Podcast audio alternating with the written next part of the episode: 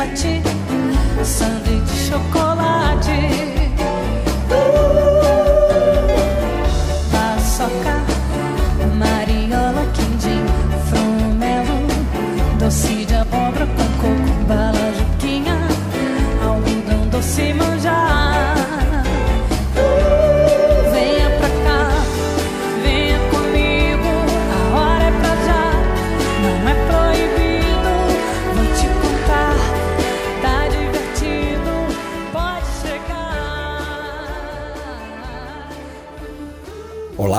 bons ventos e ao som de Não é Proibido, com vocal da Marisa Monte, eu, montanista Fred Duclerc, apresento o episódio número 47 do projeto Reset Humano, da segunda temporada em 2021, com o tema Criança Outdoor Construção de um Futuro Melhor.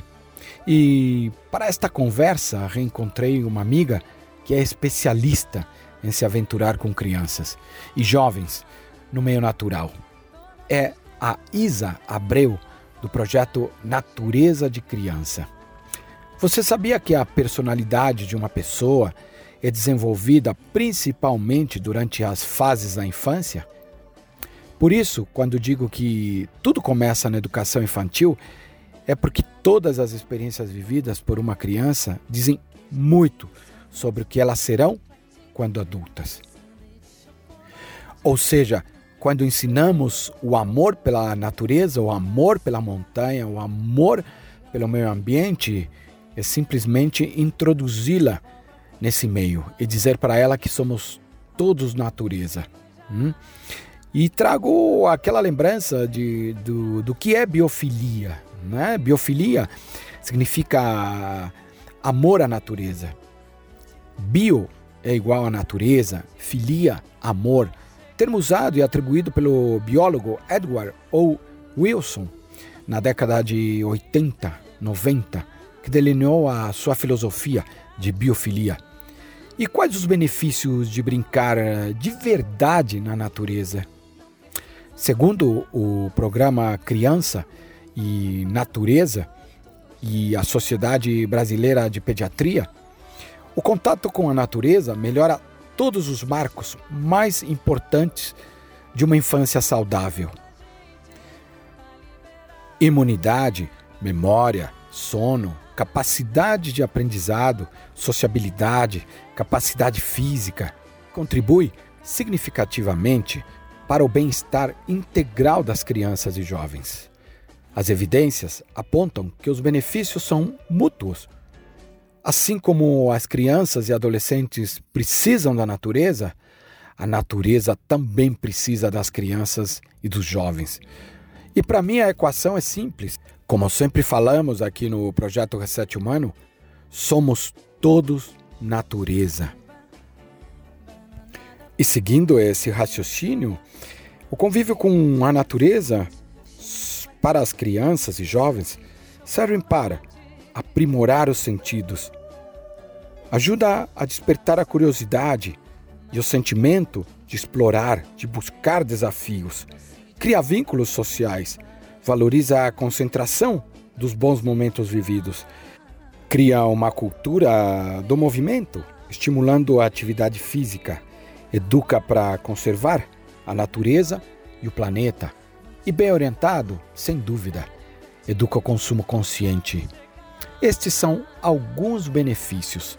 Também o ser humano aprende desde cedo a avaliar e a correr riscos, cair e levantar, se machucar e persistir, insistir na vivência com a natureza no mundo outdoor.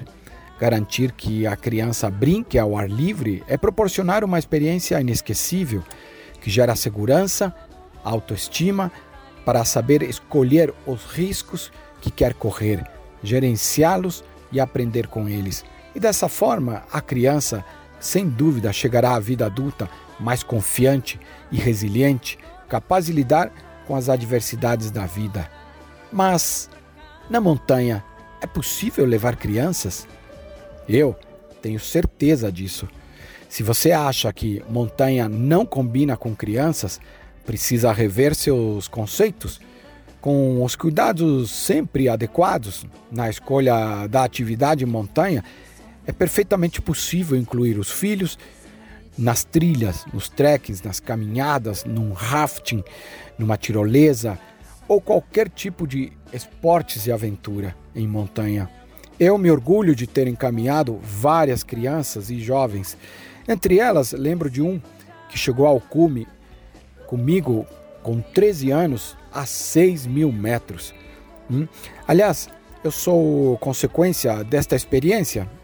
Pude visitar desde criança a Patagônia, morar aos pés dos Andes, conviver com liberdade natural quando morei na Bolívia, de nadar, acampar, subir em árvores e por aí vai.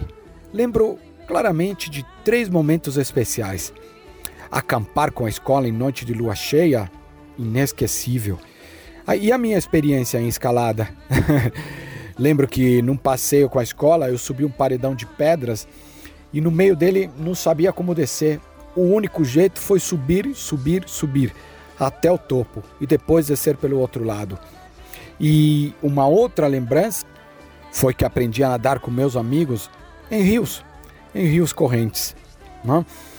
Nossa convidada de hoje é uma pessoa com um projeto que considero muito especial, que é o Natureza de Criança. É a Isabela Abreu, ou Isa Abreu. Ela nasceu em Taubaté, é educadora ao ar livre, especialista em gestão de pessoas, amante da natureza, da vida e, claro, crianças. Desenvolve vários projetos simultâneos, em especial o projeto Natureza de Criança. Uma frase que a inspira é: O essencial é invisível aos olhos.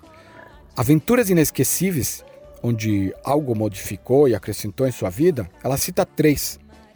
Quando viveu uma experiência 15 dias dentro da Serra da Mantiqueira, uma vivência com jovens na Serra do Cipó e uma outra experiência e vivência com crianças na Amazônia.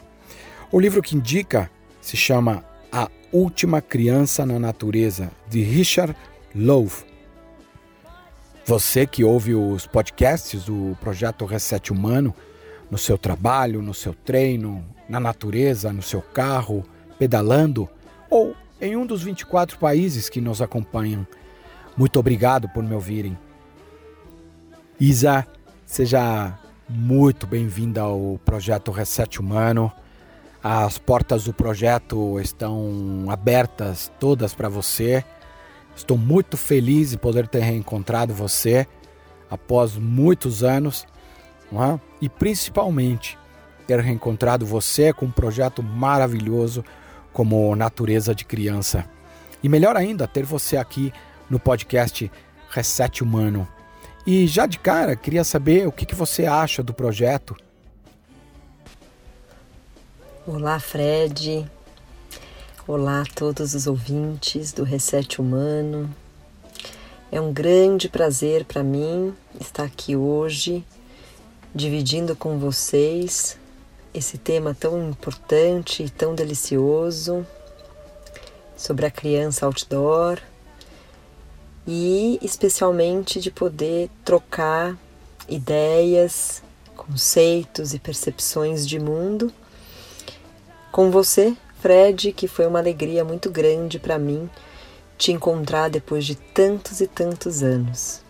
A vida realmente nos colocou aí um presente nesse caminho e, e é muito bom poder estar aqui falando de tudo isso com você. É, falar sobre o projeto Reset Humano, eu acredito que tenha sido uma, uma grande ideia sua para trazer voz a todo esse assunto que a gente acredita tanto. Para mim, falar em história de vida é, é muito inspirador. Eu sou uma pessoa que gosto muito e acredito muito na potência da história de vida das pessoas. Eu sempre tive curiosidade, sabe? Todo mundo que eu cruzo, que eu conheço, que eu converso, eu sempre gosto de ouvir a sua história e eu costumo dizer que a gente deveria ouvir a história né, de todas as pessoas que estão à nossa volta, com quem a gente se relaciona, e ouvir, ouvir profundamente, ouvir seu jeito de pensar, ouvir sua história, suas conquistas, suas lutas.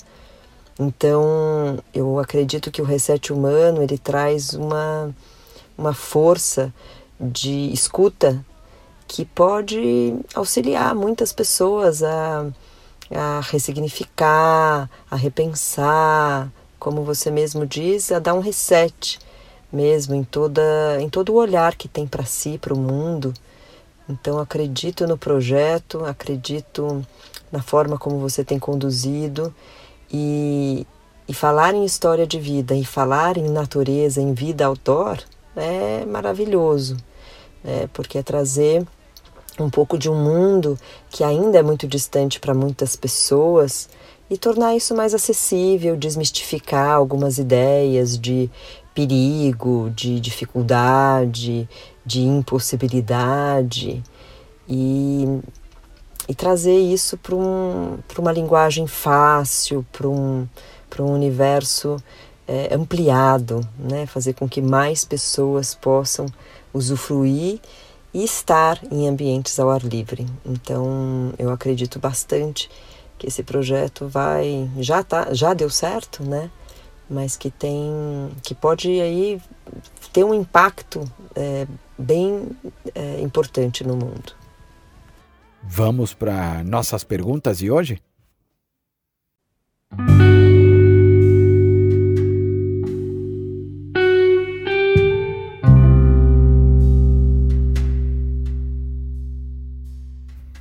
Qual é seu papel no planeta Terra e como contribui para a vida natural? Sobre o meu papel no planeta Terra, Fred. Eu, eu entendi o meu papel no planeta Terra com a minha primeira perda familiar. Quando eu tinha 20 anos, eu perdi um irmão que tinha 27. E dois anos depois eu perdi meu pai, com 22 anos. Depois dessas duas perdas, eu entendi que a vida precisava ser vivida com intensidade, como se aquele dia fosse o último dia da minha vida. E aí eu olhei para a minha vida e entendi que eu precisava explorar todas as possibilidades comecei a construir um caminho que fizesse mais sentido do que aquele caminho que, que eu estava vivendo naquela época. Foi então que, aos 28, eu comecei a ter oportunidade de viajar pela América do Sul, pelo Brasil, com projetos de viagem, de explorar o mundo e eu me senti muito privilegiada naquela época de ter essas oportunidades e de conhecer lugares tão incríveis e maravilhosos pelo mundo, pelo Brasil. Em um determinado momento nessa época da minha vida, eu pensei, eu preciso viver intensamente e preciso deixar esse mundo de alguma forma um pouco melhor do que eu encontrei. Eu preciso contribuir de alguma forma para o mundo ser um mundo melhor. Isso eu devia ter uns meus 28 anos.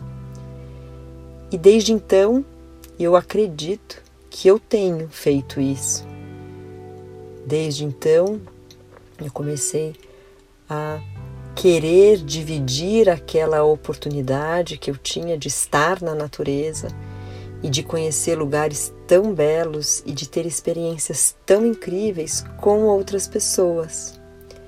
Foi então que em 2002 eu criei um primeiro projeto, assim, um segundo projeto significativo. O primeiro foram as expedições de carro pela América do Sul e pelo Brasil.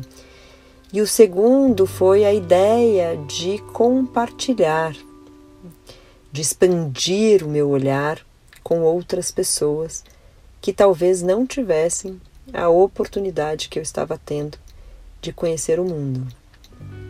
Então, junto com Ricardo Panelli, nós fundamos a ONG Grupo Terra, que tinha o propósito de desmistificar ideias pré-concebidas sobre a deficiência, sobre a cegueira, com experiências de contato com a natureza.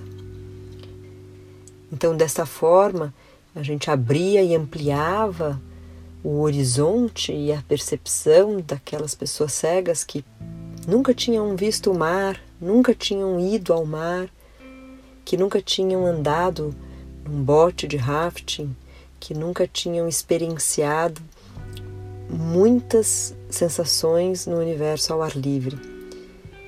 Várias agências das Nações Unidas informam que cerca de um bilhão de crianças estão sendo vítimas de violência todos os anos. A principal razão é a falha dos adultos, que comandam países em implementar estratégias de consciência desta base, inclusão no cotidiano social e proteção de nossas crianças. Eu te pergunto, esquecemos que fomos crianças e precisamos cuidar do futuro da nossa existência através das crianças? Eu acredito que sim, Fred. Eu acredito que nós adultos, ou muitos de nós adultos, esquecemos que fomos crianças um dia. E conseguimos perceber isso muitas vezes quando a gente se depara com a relação do adulto com seu filho ou com aquela criança que um adulto está cuidando. Muitas vezes a gente observa a falta de afeto, a rispidez, a falta de empatia. Eu acho que nós, adultos, nós vamos criando as nossas proteções para estar no mundo. E isso vai nos endurecendo, nos colocando dentro de um vidro. E, e isso nos distancia, sim, da realidade das crianças, de, de entender e de lembrar como éramos quando éramos crianças. E eu acho que a grande oportunidade que nós temos de resgatar essa criança é quando nos tornamos pais e mães. Eu me lembro como se fosse hoje. Para mim, o nascimento da minha filha foi um grande resgate da minha criança interior. Eu tive a oportunidade de tirar uma licença maternidade estendida e de maternar durante dois anos e meio, mais ou menos. E eu me deparava, Fred, brincando com a minha filha, e eu não sabia quem se divertia mais, se era eu ou se era ela. Eu sentava no chão, principalmente aos domingos, e sábados e domingos e ficava horas brincando. E eu inventava brincadeiras. E às vezes eu até me percebia que eu deixava até pouco espaço quando ela era muito pequena para que ela inventasse. Eu brincava muito, muito, muito mesmo. E era esse resgate da minha criança, esse sentar no chão, esse se jogar com seu filho, inventar brincadeiras, cantar junto bater palma, brincar de roda. Isso é maravilhoso. A gente poder voltar a se conectar com a nossa criança é um resgate à nossa alegria, à nossa fluidez, à nossa espontaneidade. É maravilhoso. Isa, agora queria te convidar a ouvir e aos ouvintes do Reset Humano o depoimento de um pai aventura. Um grande amigo meu, que é o Augusto Canabrava, da Nepal Montanismo, loja de produtos de, de, de aventura, de trekking, montanismo, etc. Augusto, como é ser pai aventura? E pode citar algum momento marcante como pai aventura? Ser pai aventura para mim, Fred, cara, eu acho que é algo, algo muito fácil, né? Algo muito natural, porque é, estar num ambiente outdoor com os meus filhos, é, eu acho muito mais simples do que estar com eles, por exemplo, numa festinha é, de, um, de um amigo do colégio, dentro de um buffet. Eu tenho muita dificuldade com isso. É, tenho dificuldade também até de, é, de, de, enfrentar ali um dia em um shopping. É, ou seja, é, ser pai aventura para mim é uma coisa muito natural, né? Então, eu acho que é isso. Acho que isso ensina muito as crianças, né? Deixar com que elas com que elas cuidem um pouquinho de, de, si, que elas tenham essas decisões já desde cedo, que saibam se virar, né? A gente fica protegendo demais e às vezes acaba acaba isso não sendo bom para eles, né? Quanto mais a gente protege, mais a gente está evitando que ele tenha um, um, um ensinamento ou que saiba se virar desde cedo, né? É uma viagem que foi só eu e ele, né? A gente foi remar ali para dentro do, do Mamanguá uh, e passar três dias inteiros ali sozinhos. E, e, essa viagem realmente foi muito marcante porque estávamos só nós dois e o meu filho fez. Ele estava na ocasião ali para para fazer cinco anos, né? Ele tinha de quatro para cinco anos. E a forma com que ele conversou comigo, as colocações que ele fez foram sensacionais assim é, é impressionante como as crianças elas conseguem até eu diria filosofar com um adulto assim a gente pode chamar isso porque é uma filosofia natural sem pretensão que às vezes eles fazem com a gente o meu filho me impressiona muito com com as colocações que ele faz às vezes então essa, essa viagem com o Nicolas foi a viagem que mais me marcou sabe é, tiveram outras, né? Cicloturismo com ele também que a gente fez. Foi sensacional. Ele tinha um ano e pouco e, e, e trouxe para nós uma experiência muito diferente também de estar tá na estrada e ter que se virar onde você vai dormir. Uma que me marcou bastante, que eu até coloquei um vídeo no, no YouTube, foi quando eu fui pela primeira vez para a montanha com o Nicolas, né? Que a gente subiu o pico de Santo Agostinho e ele subiu caminhando até o final sem, sem falar que estava cansado. Eu fiquei impressionado. E aí, quando a gente teve que descer de lá, que ele olhou a, a né, aquela sensação de disposição à altura que dá mais na descida, né? Então ele ficou impressionado, aí ele me pediu o colo, né? Ele ficou com medo. E eu desci com ele no colo boa parte do, do trecho. E durante a madrugada ele me acordou é, para agradecer. Ele me agradeceu, papai, você me ajudou a descer a montanha. Então eu achei aquilo muito bonito, né? Ele estava ali, é, ele pegou no sono, depois acordou, ficou pensando um pouco na vida. Isso nós estamos falando de uma criança, né? Com 5 anos de idade, um pouquinho menos. E ele ter me acordado para dizer, papai, você me ajudou a descer a montanha é, não tem como não marcar, né? Muito bacana esse comentário do Augusto, muito delicioso de ouvir, né? E é isso mesmo, é a natureza, ela desperta no ser humano uma série de valores, uma série de comportamentos e reflexões subliminares, né? Acho que na criança nada disso é muito consciente, mas essa, esse espírito de gratidão, é, essa, esse olhar para as relações, para a colaboração, para a conexão, como está tudo interligado, como tudo faz parte de um, de um mesmo todo. Isso é muito bonito e poder, como Augusto, como eu, como muitas pessoas, trazer isso para a infância e para essa primeiríssima infância.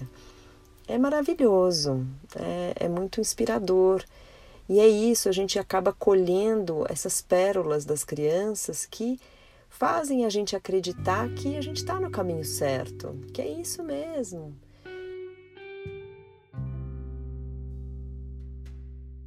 O contato com a natureza melhora todos os marcos mais importantes de uma infância saudável: imunidade, memória, sono, capacidade de aprendizado, sociabilidade, capacidade física e contribui significativamente para o bem-estar integral das crianças e jovens. Você acha que montanha, trekking, rafting, mountain bike combinam com criança? Faltam mais crianças outdoor? Qual o perfil de uma criança outdoor? Eu tenho certeza, Fred, que esses esportes ao ar livre combinam muito com crianças. Caminhada na floresta, trekking, subir pico de montanha, andar de caiaque, fazer rafting, pegar uma bicicleta e colocar num solo mais é, irregular, passear no bosque. Tudo isso traz um benefício enorme para a criança e para o jovem. E, e eu acho que faltam, sim, faltam crianças nesse espaço, nesse espaço ao ar livre e, e faltam por, por inúmeros motivos. Muitas vezes os espaços verdes estão distantes das casas das pessoas. Muitas vezes é, o viajar, o estar em espaços ao ar livre acabam demandando é, um gasto que muitas vezes as pessoas não estão dispostas a ter.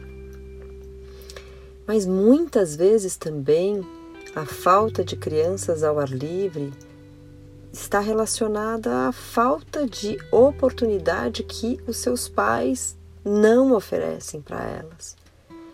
Eu sempre falo, é muita responsabilidade do adulto, do responsável pela criança, oferecer para essas crianças um repertório de vida. Se a gente passa a criar nossos filhos dentro das caixinhas da cidade grande, onde as crianças vivem num apartamento, descem para brincar numa sala fechada que é a brinquedoteca, vão para a aula de natação, de balé, que é numa outra caixinha, vão para a sala de aula na escola com um pouco verde em outra caixinha, e muitas vezes, quando viajam com suas famílias, vão para hotéis e em hotéis ficam em brinquedotecas que são outra caixinha. É, o convívio da criança dentro dessas caixinhas muitas vezes é oferecido pelos pais que não estão com essa consciência da importância do brincar fora, da importância do criar oportunidades para que seus filhos estejam do lado de fora. Então, é, o nosso papel é de trazer consciência, é despertar esse olhar, é trazer referências de que ao invés de estar na brinquedoteca, que claro que ela, a brinquedoteca tem o seu espaço, tem o seu lugar, importante para a criança também brincar, é, mas por que não pensar em dar uma volta no quarteirão? Por que não pensar em ir na praça mais próxima? Por que não pensar em um domingo no parque, ao invés de um domingo nas telas? Os pais estão cansados, né? Acho que os adultos ficam muito cansados e acabam pegando seus finais de semana para relaxar dentro. E com isso os filhos ficam dentro. E com isso a gente tem menos crianças do lado de fora. E com isso a gente tem menos crianças fazendo esportes ao ar livre. E o perfil de uma, de uma criança outdoor, de uma criança que brinca ao ar livre, é ser criança, eu tenho certeza que uma vez que você oferece a oportunidade para a criança estar ao ar livre, estar na natureza, fazer qualquer tipo de esporte fora, ela vai. Ela vai embarcar, ela vai gostar, ela vai aproveitar, ela vai se desempenhar, porque a criança é livre, porque a criança precisa de espaço. Porque colocar uma criança num lugar na natureza grande, ela vai correr, é instintivo.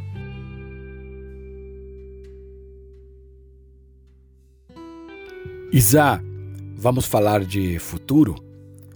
Quando abrimos um debate para discutir sobre quais as medidas que precisam ser tomadas para a construção de um futuro melhor, mais justo e com qualidade de vida, geralmente os assuntos mais abordados são emprego, saneamento básico, educação, saúde, corrupção.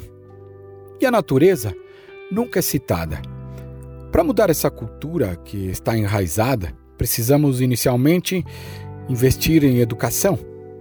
Estamos falando aqui sobre a construção de cidadãos responsáveis, comprometidos e conscientes que possuem real conhecimento sobre o que impacta a vida na Terra. Te pergunto: tudo começa na educação das crianças?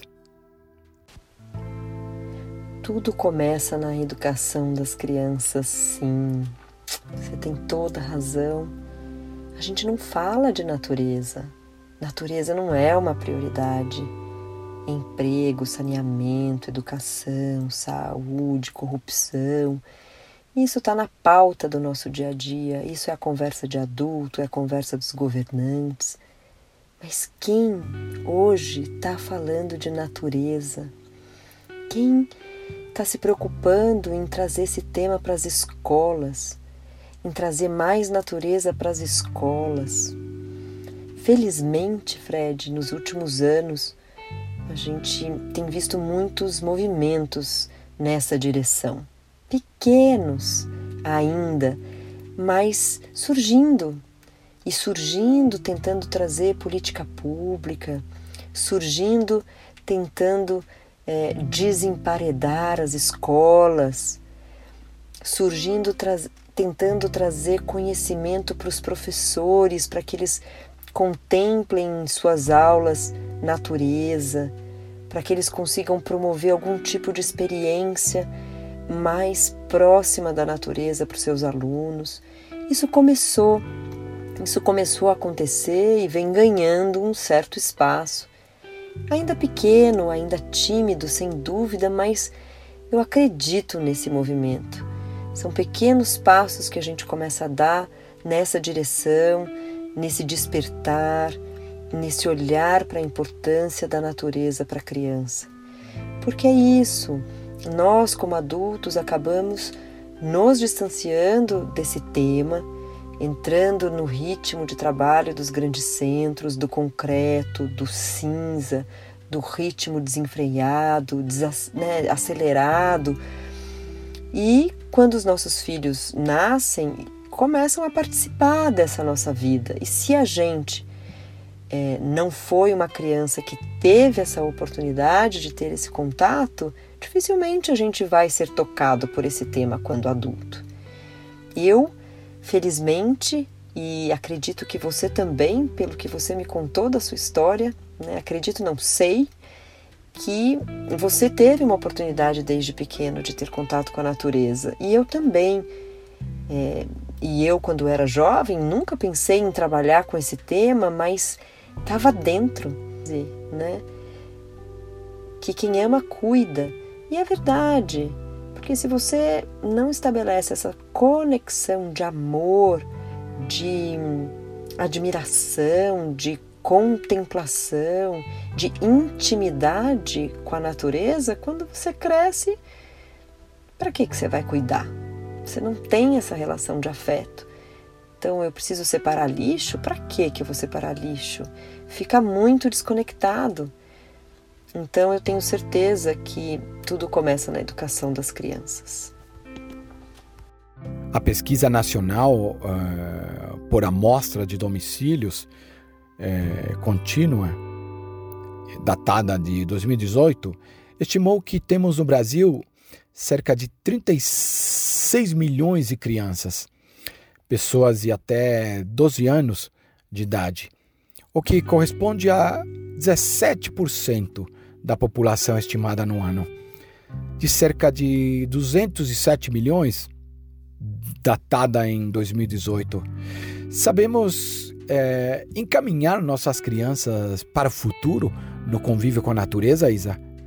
Afinal, somos um país continental rodeado de natureza, rios, montanhas, áreas verdes, ou seja, um ambiente propício para termos consciência?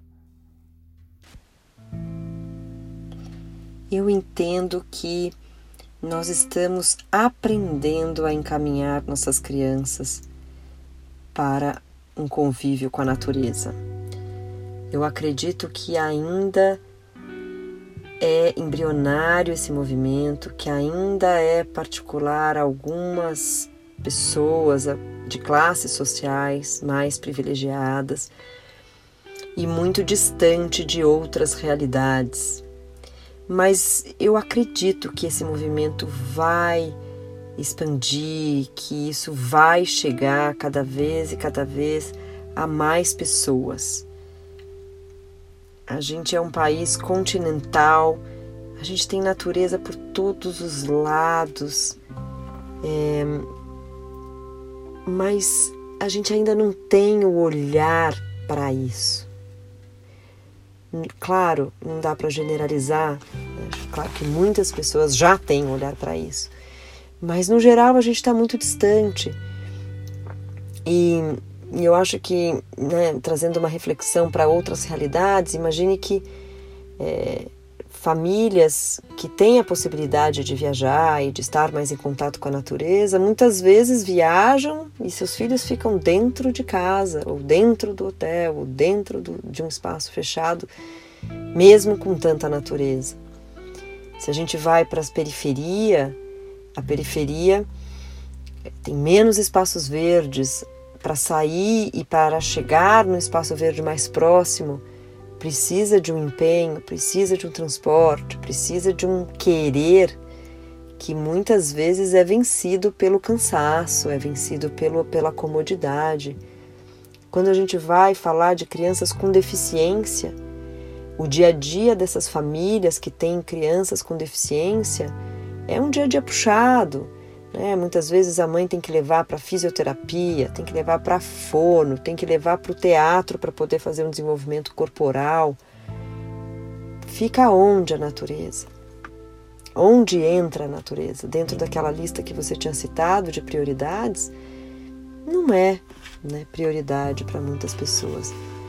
Mas eu acredito que esse movimento vai ter corpo e vai crescer, Fred, porque hoje a gente já tem pediatras dentro desse movimento recomendando natureza como um lugar de cura para as crianças.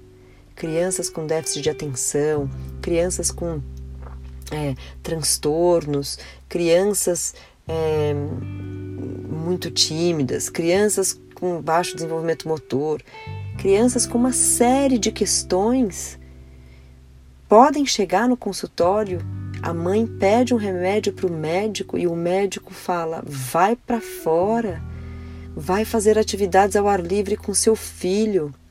Isso é maravilhoso, isso é lindo de ver.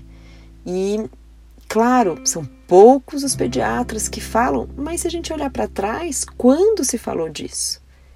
Então eu acho que a gente está no caminho, a gente está no caminho e a gente precisa de braços, a gente precisa de redes, a gente precisa de força para que isso tome corpo e para que isso ganhe uma escala que vá para a rede pública, né, que vá para as políticas públicas, para que isso atinja mais gente, que saia de um pequeno núcleo e expanda e contamine e as pessoas comecem a entender o real benefício de estar fora.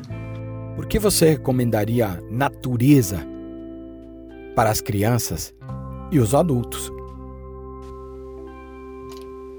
Eu recomendaria natureza para a criança e para os adultos por inúmeros motivos. Primeiro motivo que a natureza é importante na vida de uma criança é porque a natureza ajuda o seu desenvolvimento motor e cognitivo. Imagine você uma criança pequena no meio de uma trilha na floresta. Para o simples ato de caminhar numa trilha na floresta, imagina comigo o quanto de esforço e de desenvolvimento interno essa criança precisa para esse simples caminhar. E por isso que é tão importante a gente não caminhar no asfalto ou no concreto. Se você tem um espaço ao ar livre, mesmo que não seja no meio da floresta, que seja numa praça, fazer com que a criança caminhe naquele solo irregular. Agora a gente pode imaginar uma trilha. Uma trilha num parque de São Paulo ou uma trilha na floresta. Uma trilha que tem um solo cheio de raízes de árvore, um solo com folhas secas, um solo com barro, um solo com poça d'água, um solo escorregadio, um solo com pedras. Imagine as pernas dessa criança, o corpo dessa criança e a mente dessa criança para fazer esse caminhar, tudo que é ativado dentro dela.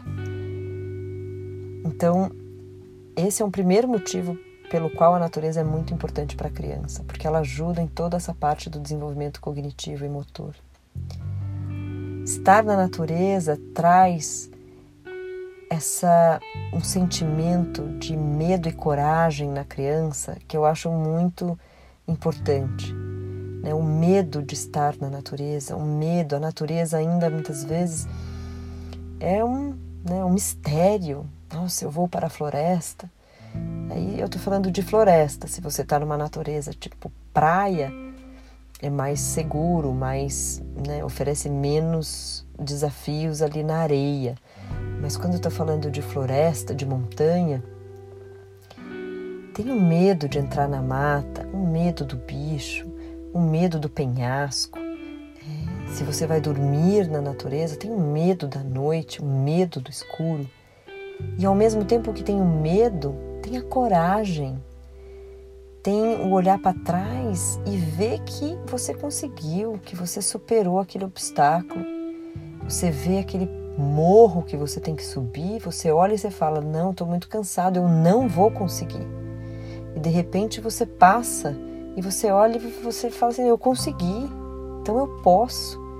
Claro que para uma criança todas essas conclusões não são óbvias e nem acontecem de forma objetiva, mas isso está sendo desenvolvido ali dentro dela.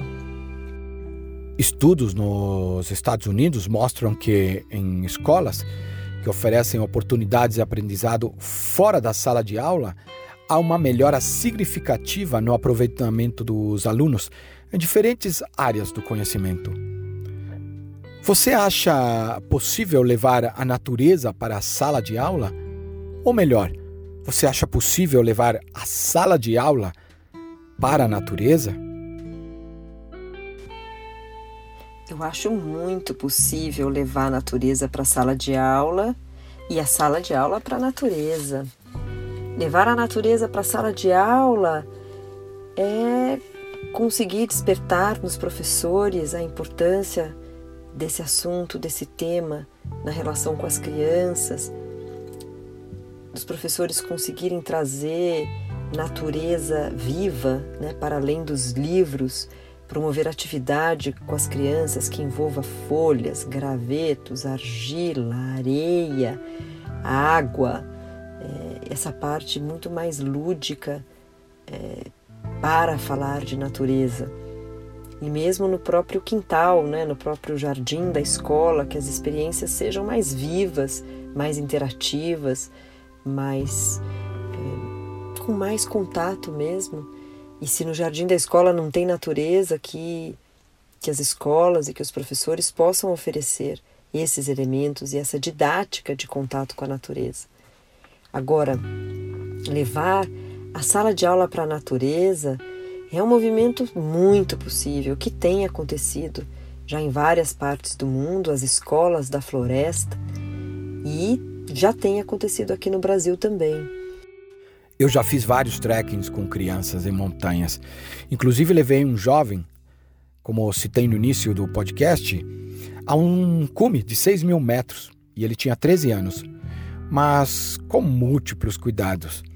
Também sei que você já participou de várias expedições com crianças, na Amazônia, na Mantiqueira, no Cipó e por aí vai. O que você recomenda e quais os cuidados fundamentais para se aventurar? no meio natural.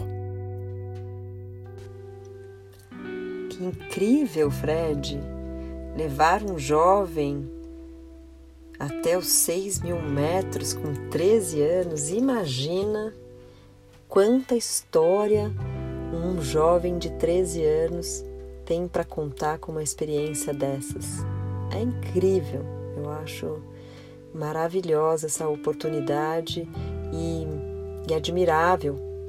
Atualmente, ainda, a gente pode dizer que é admirável os pais terem essa visão e esse olhar de levar um jovem para uma experiência dessas. Acho maravilhoso. Pensando nos cuidados fundamentais para se aventurar com crianças na natureza, eu acredito que o principal são os equipamentos de segurança. Então, para todo lugar que a gente vai, quando a gente está na natureza, principalmente com crianças, a gente faz aquela análise preliminar de riscos do território, do terreno, para onde eu vou e os cuidados que eu tenho que tomar.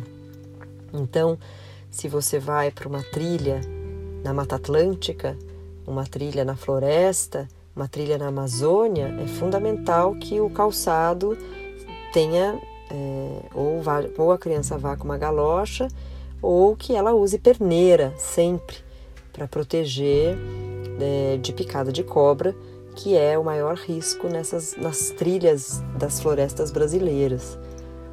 E aí, se você vai para um, uma caminhada ou fazer esporte ao ar livre com as crianças, que você vai ter muita exposição ao sol, boné, protetor solar, hidratação. E eu costumo dizer que algo fundamental em toda experiência com criança na natureza é um lanchinho. Então, porque às vezes os pais não estão acostumados a fazer essas experiências e o gasto calórico, o gasto energético é muito alto quando você está em atividades ao ar livre. E às vezes o pai e a mãe não têm hábito de preparar um lanchinho. Então eu costumo dizer que isso para mim é item básico de segurança, tanto de segurança física como de segurança emocional, para adultos e para crianças. Né? O adulto ou a criança com fome, é, a experiência não vai ser boa. Né? A experiência, tudo fica ruim, tudo fica chato, o mau humor começa a dominar, e aí domina um, domina o dois, domina quando vê tá grupo todo reclamando de algo ou infeliz com algo porque não ingeriu é, alimento suficiente nem líquido suficiente. Eu tenho um sonho desde criança. Tem tudo a ver, claro, com a minha experiência. Que em cada cidade, principalmente que fica aos pés da montanha, que fosse possível ter aulas sobre natureza e montanhas, onde seria ensinado como conviver nesse ambiente, como fazer uma mochila, montar uma mochila, como montar um acampamento, ensinar conceitos de aventura, hum, conceitos de trekking, conceitos de montanismo, de rafting, etc. Aliás, minhas primeiras experiências foram com meus pais e a escola no convívio com a natureza, acampando ou realizando trekking. Você acha loucura ter no currículo escolar uma aula sobre trekking, montanismo, acampamento, etc? Eu não acho que é loucura, não. Eu acho esse sonho muito possível. Eu posso até te dizer que eu já tive a oportunidade de fazer experiências como essa na montanha, na grade curricular de um colégio aqui em São Paulo. É, durante quatro anos, esse colégio teve a oportunidade de ter um, de ter um coordenador pedagógico que tinha esse, essa visão e esse olhar. E ele colocou na grade curricular dos jovens de 13 anos, de 12 e 13 anos, uma saída na Serra da Mantiqueira de três noites e quatro dias, onde eles aprendiam exatamente isso que você mencionou, onde eles tinham aula de como montar mochila, como montar um acampamento, é, como ap aprendi uma orientação com bússola e carta topográfica. Imagina que as nossas cartas topo topográficas no Brasil são de 1974. Naquela época não existia Google Earth, Google Maps, nada. A gente fazia todas essas aulas de orientação com bússola e carta topográfica desatualizada. E eu posso te dizer que é simplesmente fabuloso o resultado de ter uma experiência como essa na grade curricular. Natureza está virando saúde pública. No Japão e alguns países escandinavos já receitado horas de natureza para melhorar o ser humano. Fica claro que se relaciona com a conexão nesse ambiente. Afinal, somos natureza. Você conhece alguma experiência nesse sentido para as crianças? Se sim, pode contar. Se não, o que você recomendaria? Sabe que, que realmente esse é um movimento muito mais forte fora do Brasil. E aqui é um movimento que está começando. Então, hoje acho que a gente tem uma conquista muito grande no Brasil que a Sociedade Brasileira de Pediatria reconhece a natureza como uma vitamina é, importante para as crianças. Então, a gente já tem um grupo de médicos receitando a vitamina N, que é a vitamina natureza. Claro que ainda é um movimento embrionário, mas a gente já tem isso é, aqui no Brasil. Crianças que brincam em diferentes ambientes naturais são mais ativas fisicamente, mais conscientes sobre sua alimentação e mais cuidadosas com os outros. Qual a alma do seu projeto? Natureza de criança? A alma do Natureza de Criança é a natureza e a criança. O propósito desse projeto é trazer mais natureza para a infância e de um jeito muito bonito, de um jeito em que em que eu trago o despertar de um novo olhar, em que eu trago o despertar para as relações da criança com a natureza, da criança com outras crianças também. Então, o natureza de criança Hoje ele tem três vertentes que ele atua. Ele tem uma vertente inclusiva, onde eu proporciono experiências de crianças cegas com crianças que enxergam em atividades ao ar livre. Uma vertente em áreas remotas, onde eu promovo atividades ao ar livre e viagens para áreas remotas do Brasil, e nessas viagens eu promovo o contato de crianças da cidade com crianças das comunidades dessas, desses lugares. E uma outra vertente que é mais natureza na cidade, onde eu promovo atividades nos parques da cidade para um grupo pequeno de crianças. E as experiências do natureza de criança, elas sempre contemplam algumas alguns pilares que eu acho que são fundamentais para o programa. O primeiro é uma relação direta com a natureza. Então, os programas do Natureza de Criança não são aqueles programas que você passa pela trilha batido e está caminhando e o, o principal motivo é chegar no acampamento. Não, o percurso todo é uma experiência. Então, o que a gente vê no caminho, o que a gente sente no caminho, o que a gente explora no caminho. Eu trago muito a parte de lendas, de histórias, né, de a trajetória da natureza de criança, o trajeto é sempre cheio de fadas, de gnomos, de curupira, eu trago muito essa parte do lúdico para a floresta e para a natureza de um modo geral. Então, o contato da relação direta com a natureza sempre existe. É, sempre existe também a troca de experiências entre crianças de diferentes é, realidades, seja nos parques nacionais do Brasil, seja com deficiência, é, seja da periferia e, e não periferia, sempre tem essa troca entre as crianças. É, outro pilar importante da natureza de criança é tudo é feito com muito cuidado. com muito capricho, com muito carinho. É tudo feito um para um. Grupos pequenos, olho no olho, cuidado é, em toda a preparação, cuidado com a alimentação.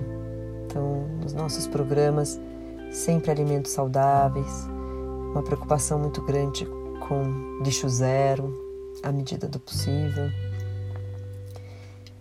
E um outro pilar, mas outros dois pilares importantes é a conexão com os nossos outros sentidos, então sempre tem atividades que exploram os outros sentidos. E segurança.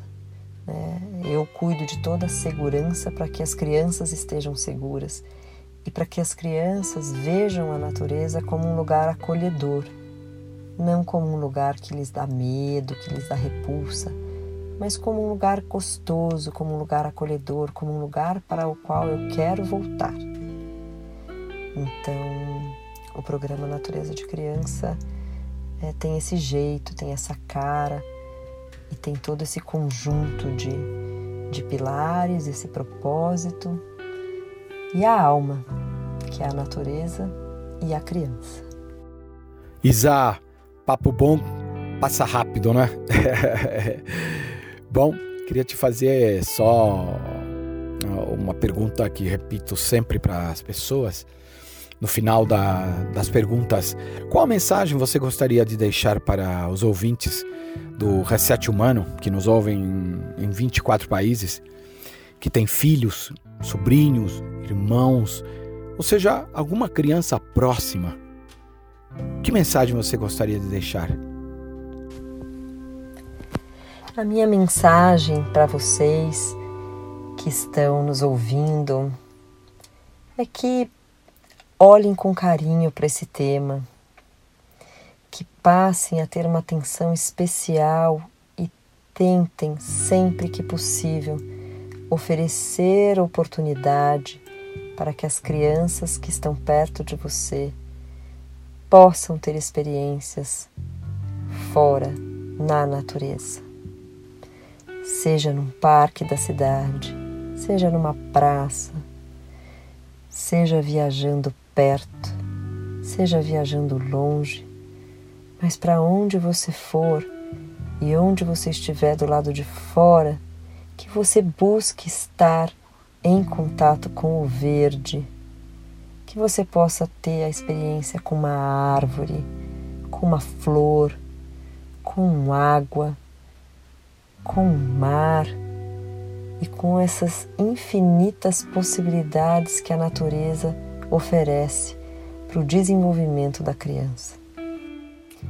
E aí, Fred, fecha o meu ciclo do meu propósito de vida, que é deixar esse mundo um lugar melhor para se viver, que a nossa passagem por aqui seja construtiva, que a gente deixe a nossa marca, e a gente construir e contribuir para que os nossos filhos e as nossas crianças sejam pessoas melhores, eu acho que é uma grande contribuição para o planeta. E a natureza tem um papel fundamental na construção desse ser humano melhor. Bom, para quem quiser acompanhar o trabalho da natureza de criança, eu tenho hoje uma página no Instagram que é Natureza de Crianca, sem o cedilha uh, onde eu coloco diariamente uh, fotos, vídeos, reflexões.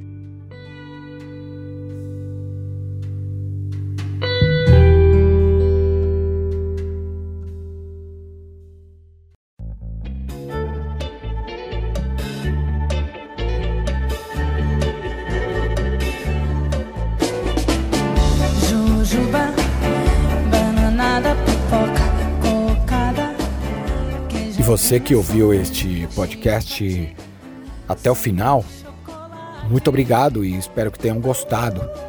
O projeto Reset Humano tem o DNA no convívio com a natureza, na montanha, e visa desenvolver o ser humano, dando um reset, gerando reflexão, aprendizado e conhecimento, para desenvolver a melhor a nossa sociedade e assim impactar de maneira positiva a natureza em nosso planeta, em nossa casa. Aqui, a história é contada a partir de histórias de vidas inspiradoras, como a do projeto Natureza de Criança, da Isa Abreu.